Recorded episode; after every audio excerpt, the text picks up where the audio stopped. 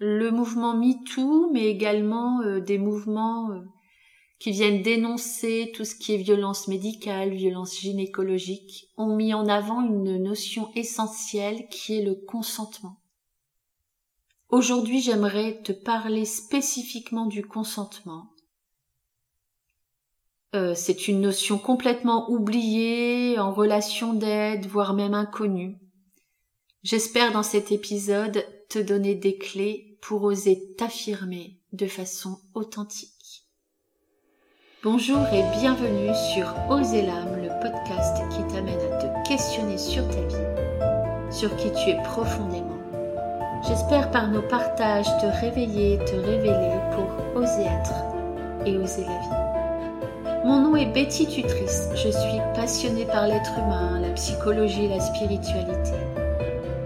J'enseigne à l'IFPIA la psychogénéalogie évolutive, la psychoénergétique, le MDR et plein d'autres approches. Je suis également autrice du livre La médiumnité spirituelle.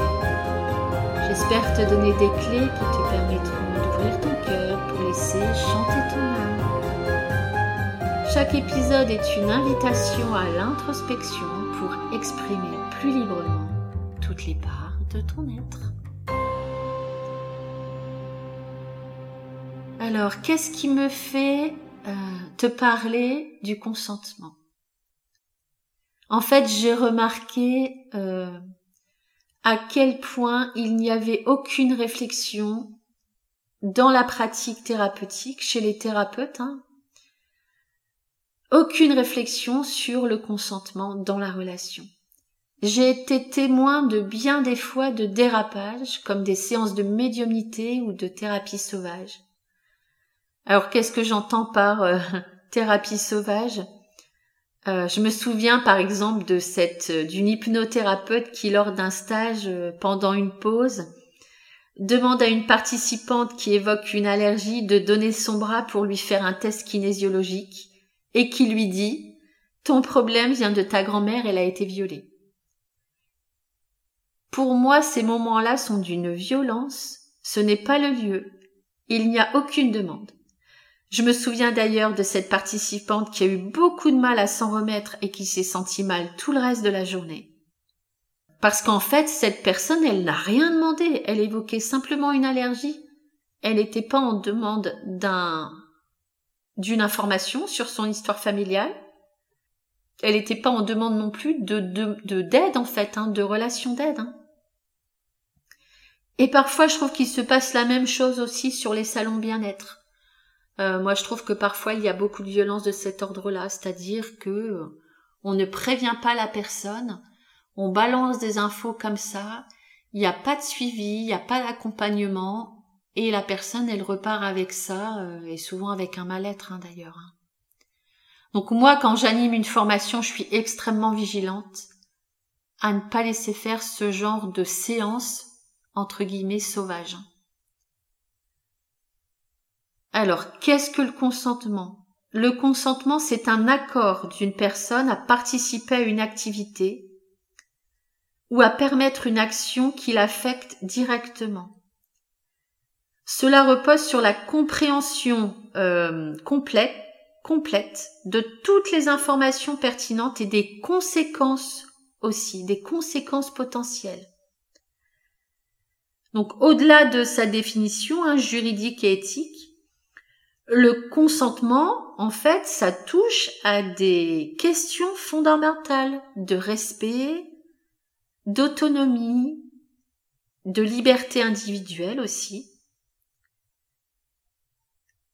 Donc le consentement, on l'évoque beaucoup euh, pour définir par exemple ce que c'est un viol. On l'évoque aussi beaucoup en médecine Normalement, un médecin ne doit pas prescrire ou ne doit pas effectuer de gestes chirurgicaux sans le consentement du patient. Et puis pour les psychologues cliniciens aussi, la notion de consentement est euh, importante. C'est-à-dire que euh, dans l'accompagnement, on doit pouvoir expliquer à la personne ce qu'on propose comme approche, avec quel outil on va l'accompagner, Et on doit aussi lui expliquer les effets, les conséquences. On doit lui expliquer en fait ce que c'est un processus thérapeutique. Et la personne, elle a cette liberté de dire oui ou de dire non. Ah. Ce n'est que si une personne en fait est au clair avec son consentement qu'elle est capable de le ressentir et de l'exprimer, qu'elle va pouvoir pleinement incarner euh, sa souveraineté. Alors la souveraineté, ça veut dire son pouvoir de choisir pour elle-même, c'est s'approprier la responsabilité de ses actes, de leurs conséquences. C'est une façon vraiment d'incarner son libre arbitre, sa puissance et son pouvoir créateur.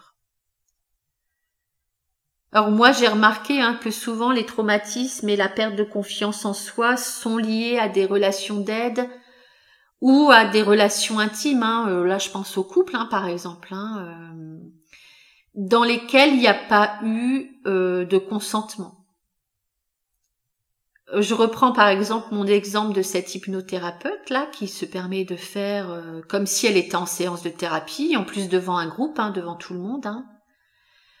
Euh, cette femme, cette participante qui évoquait son allergie, ses propos, cette relation a été vécue avec une extrême violence ça laisse des traces en fait. La personne, elle peut ruminer ce qui a été dit et puis l'impact de la relation pendant très longtemps. Je me souviens également hein, d'une femme que j'ai reçue en séance après une visite dans un salon euh, bien-être. Or souvent tu as des stands qui proposent des séances à tarif réduit ou gratuit. Et pareil, cette femme que je reçois, elle était complètement effondrée. Sur un stand, une énergéticienne lui propose une séance. Alors on est d'accord, cette femme a bien voulu.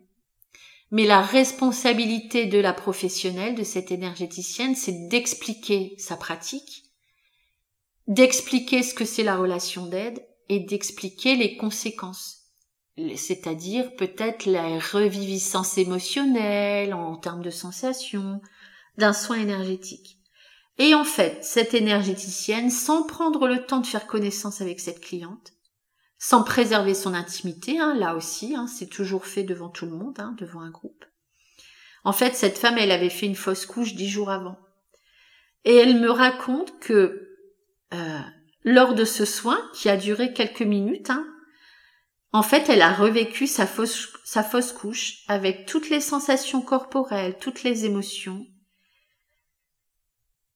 et euh, il n'y a pas eu de suivi en fait. Euh, cette énergéticienne, euh, bah bien évidemment, il n'y a pas le temps sur un salon bien-être. Il y a dix personnes qui attendent, voire plus, et donc c'est pas un lieu pour faire une séance. Ce qui fait que cette professionnelle, en fait, elle n'a pas accueilli l'émotionnel et puis elle a laissé repartir cette femme comme ça, sans prendre le temps de débriefer. Et puis sans prendre le temps de la prévenir non plus, en fait, de ce qu'était un soin énergétique et de ce que ça pouvait réveiller. Euh, donc vraiment, il y a quelque chose qui est important. Euh, moi, je trouve que le consentement, il est central, en fait, quelles que soient nos relations. À partir du moment où on s'engage, où on propose quelque chose, où ça peut avoir un impact, eh bien, euh, c'est à nous de venir chercher le consentement. Donc, le consentement euh, repose sur cinq piliers. On dit qu'un consentement doit être éclairé, libre, explicite et spécifique, franc et révocable.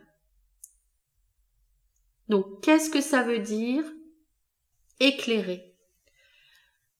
Le consentement doit être éclairé, ça veut dire que la personne doit avoir toutes les informations nécessaires pour donner son accord.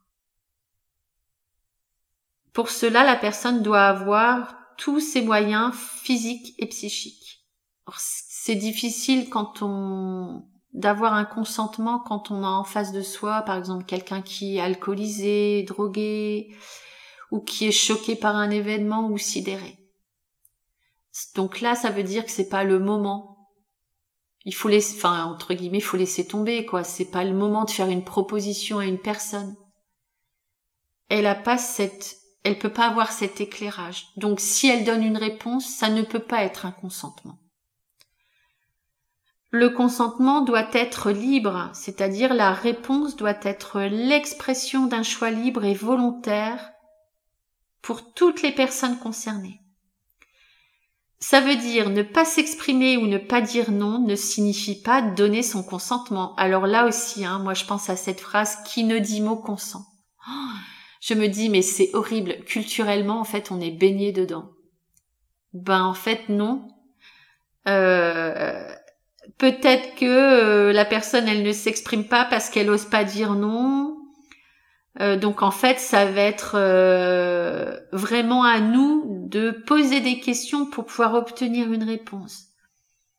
Alors parfois la personne elle ose pas s'exprimer parce que elle peut être soumise à des sanctions, à des pressions par rapport à la réponse, à des injonctions. Il peut y avoir dans une relation par exemple un chantage affectif, alors moi j'ai déjà entendu ça, un certain thérapeute euh, dire euh, mais si tu n'acceptes pas ma proposition, si tu n'acceptes pas euh, ce type d'accompagnement, alors souvent ce sont des accompagnements spirituels, hein, soi-disant spirituels, hein, tu vas rater quelque chose, tu n'es pas sur ton chemin d'âme. Mais en fait, je me dis ça, c'est horrible à dire, c'est horrible parce qu'en fait, ça fait pression sur l'autre. Et en plus, c'est pas vrai. Moi, je pense que euh, on est dans notre choix d'âme à tout moment, en fait. On vit à chaque instant ce qu'on doit vivre. Et là aussi, je pense qu'il faut lâcher un peu une image de perfection, de, de performance, d'idéal. Donc là, ça veut dire que la réponse doit être donnée sans qu'il y ait une peur des conséquences liées au refus, comme euh, la peur de blesser l'autre ou que cela vienne impacter euh, négativement la relation, par exemple. Parfois, on n'ose pas dire non parce qu'on se dit que ça va changer la relation. Et sans non plus être poussé à dire oui parce qu'il y a une forme de manipulation. Alors moi, je reconnais la manipulation quand il y a de la culpabilisation, quand ça vient donner à l'autre euh, une forme de culpabilité. Là, clairement, cette phrase, si tu n'acceptes pas ma proposition, tu n'es pas sur ton chemin d'âme, ça génère forcément de la culpabilité euh, pour la personne qui reçoit ce message. Hein. Ensuite, euh, cela doit être explicite et spécifique, c'est-à-dire que la réponse doit être cherchée activement et avec conscience. Nous, en tant que professionnels, notre mission, vraiment, c'est de venir valider la réponse. C'est vraiment de d'amener ça dans le relation, ce consentement, de façon consciente. Que la réponse soit verbale ou non verbale.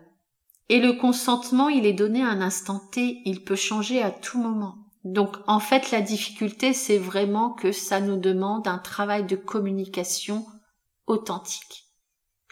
Et moi, dans mes séances et dans mes accompagnements, pour moi, c'est vraiment important de dire à la personne, sentez-vous libre de me dire oui, de me dire non, de dire que ça résonne pas pour vous, que ben non, pour vous, c'est pas ça, enfin, d'amener vraiment une relation vraie euh, dans au sein de ce processus d'alliance en fait, d'alliance thérapeutique. Le consentement doit être franc, c'est-à-dire que le consentement doit être aligné, c'est-à-dire qu'il doit y avoir une réponse claire et franche. Euh, je crois qu'il y a une expression en anglais, hein, ça doit être fuck yes. Ça veut dire oui carrément et pas hein, simplement hum, Il y a des gens comme ça, c'est hum, mais c'est pas oui en fait, hein, c'est mitigé quoi. C'est peut-être oui ou c'est plutôt non, c'est pas trop. Donc en fait, c'est à nous de venir questionner vraiment dans une forme d'écoute active, de façon très bienveillante et non jugeante, pour éclaircir la réponse. Et que celle-ci soit la plus franche, la plus vraie possible. Ensuite, le consentement, il peut être révocable. C'est pas parce que je dis oui que c'est oui à vie. À tout moment, je peux faire machine arrière et dire non, j'ai changé d'avis. Et ça aussi, c'est très important. Donc le consentement doit être révocable. C'est-à-dire qu'il est possible de changer d'avis. On n'est pas pour cela obligé de tout comprendre ou de tout justifier. Parfois c'est juste une sensation. On sait que c'est plus aligné. On ne sait pas pourquoi ça nous met en insécurité. Ça répond plus tout à fait à nos besoins. Sans forcément euh, Parfois, on n'est pas en capacité d'analyser tout de suite notre ressenti. Eh bien, en fait, on n'a pas à se justifier. On est en droit de dire non. Bah non, là, je le sens plus. Non, je sens que c'est plus trop le moment. Je sais pas pourquoi, mais euh, pour moi, là, c'est non. Ça paraît, c'est compliqué. Alors moi, je me souviens de, c'était au tout début. Euh, j'étais accompagnée par un psychothérapeute jungien euh, voilà, j'avais une séance toutes les semaines et puis à un moment donné, euh, c'est un moment où je perds mon père en fait, donc je suis en plein deuil. Et puis euh, je sens que c'est, je sais pas pourquoi, mais je sens que c'est plus possible pour moi d'être accompagnée par cet homme. Et donc simplement, je, un jour, je lui laisse un message en disant, ben voilà, on a rendez-vous dans trois jours. Euh, j'annule ce rendez-vous. Et euh, chose étrange, ce psychothérapeute n'a pas accepté que je mette un terme à la thérapie, à l'analyse. Et donc, il m'appelait tous les jours pour me dire ce n'est pas possible, mais vous ne pouvez pas arrêter maintenant, c'est vraiment quelque chose de très important, et en fait, je me sens, mais c'était du harcèlement, je me sentais complètement harcelée et je, et y a là, il y a quelque chose de pas juste du tout. On est en le droit de dire non, enfin, sans que, euh, comment dire, sans que l'autre ait à juger de notre attitude et de ce refus. Et je me souviens d'ailleurs, je me dis là, il y a un vrai problème, c'est que peut-être six ans après, au moment de Noël, euh, j'envoie un message de bonne année euh, à tous mes contacts Gmail. Et là, je fais une fausse manip et en fait, le message est envoyé à la totalité de mes contacts. Je reçois un message de ce psy et il était encore dedans, quoi. Son message disait euh, ah oui euh, et j'ai toujours pas compris euh, pourquoi vous aviez mis un terme mais comment vous osez m'envoyer un, message de bonne année? Mais je me disais mais ça fait six ans le il en est toujours pas revenu quoi. Mais c'est mon droit et c'est le droit de tout le monde de dire d'oser dire eh bien non là ce n'est plus juste pour moi alors j'ai compris euh, des années après que euh, que j'avais mis un terme à cet accompagnement parce qu'en fait cet homme me faisait penser à mon père. D'ailleurs, je pense que je l'avais choisi pour ça. Physiquement, je trouvais qu'il ressemblait beaucoup à mon père. Eh bien, euh, j'ai envie de dire, pour moi, c'était tout à fait juste et c'était tout à fait authentique et ça résonnait profondément avec ce qui se passait à l'intérieur de moi, de, de dire là c'est plus possible et là je me fourvoie en fait c'est plus avec lui que je dois continuer le chemin. Je dois pouvoir prendre de la distance. Mais ça je l'ai compris que bien des années après. Et c'est ok. Euh...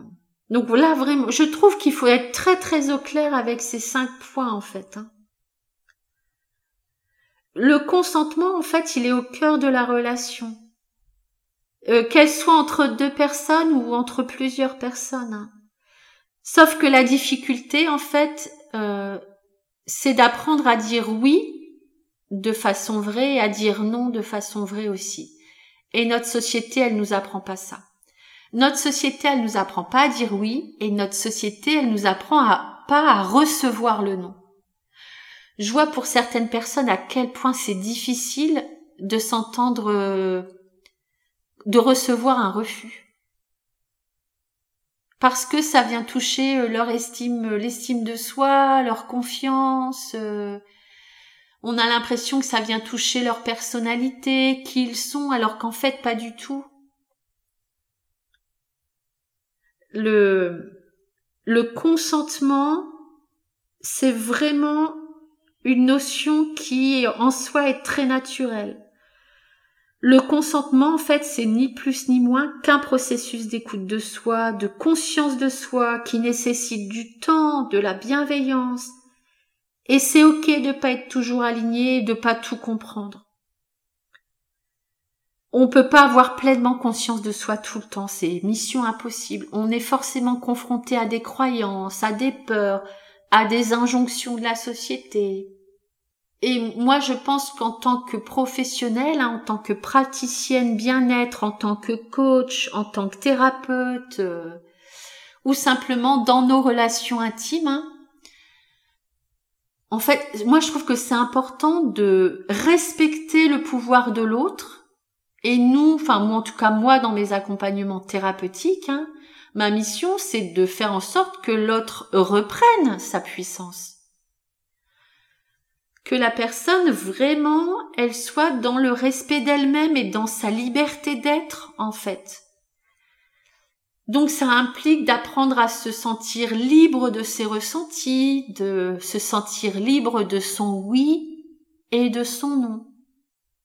Le consentement hein, nous demande vraiment d'être connecté à nos émotions, aux ressentis, à nos pensées, à nos besoins, à nos désirs pour agir en conscience et d'oser dire non et d'oser recevoir le non aussi. Dire non, ce n'est pas, moi j'ai toujours dire non, c'est pas pour embêter l'autre en fait. Hein. C'est une façon de se respecter soi et de respecter ses besoins. Et c'est pas égoïste. Si je me respecte moi, alors je respecte la relation que j'ai avec l'autre. C'est pas pour, euh, dire, c'est pas pour emmerder l'autre hein, que je dis non c'est parce que simplement je mets la relation au centre, la relation authentique au centre et je respecte mes besoins et je respecte ma personnalité. En fait, dire non à l'autre, c'est se dire oui à soi-même. Alors moi j'ai une petite astuce. Quand je dois dire non à quelqu'un, en fait, j'identifie mes besoins et je les exprime.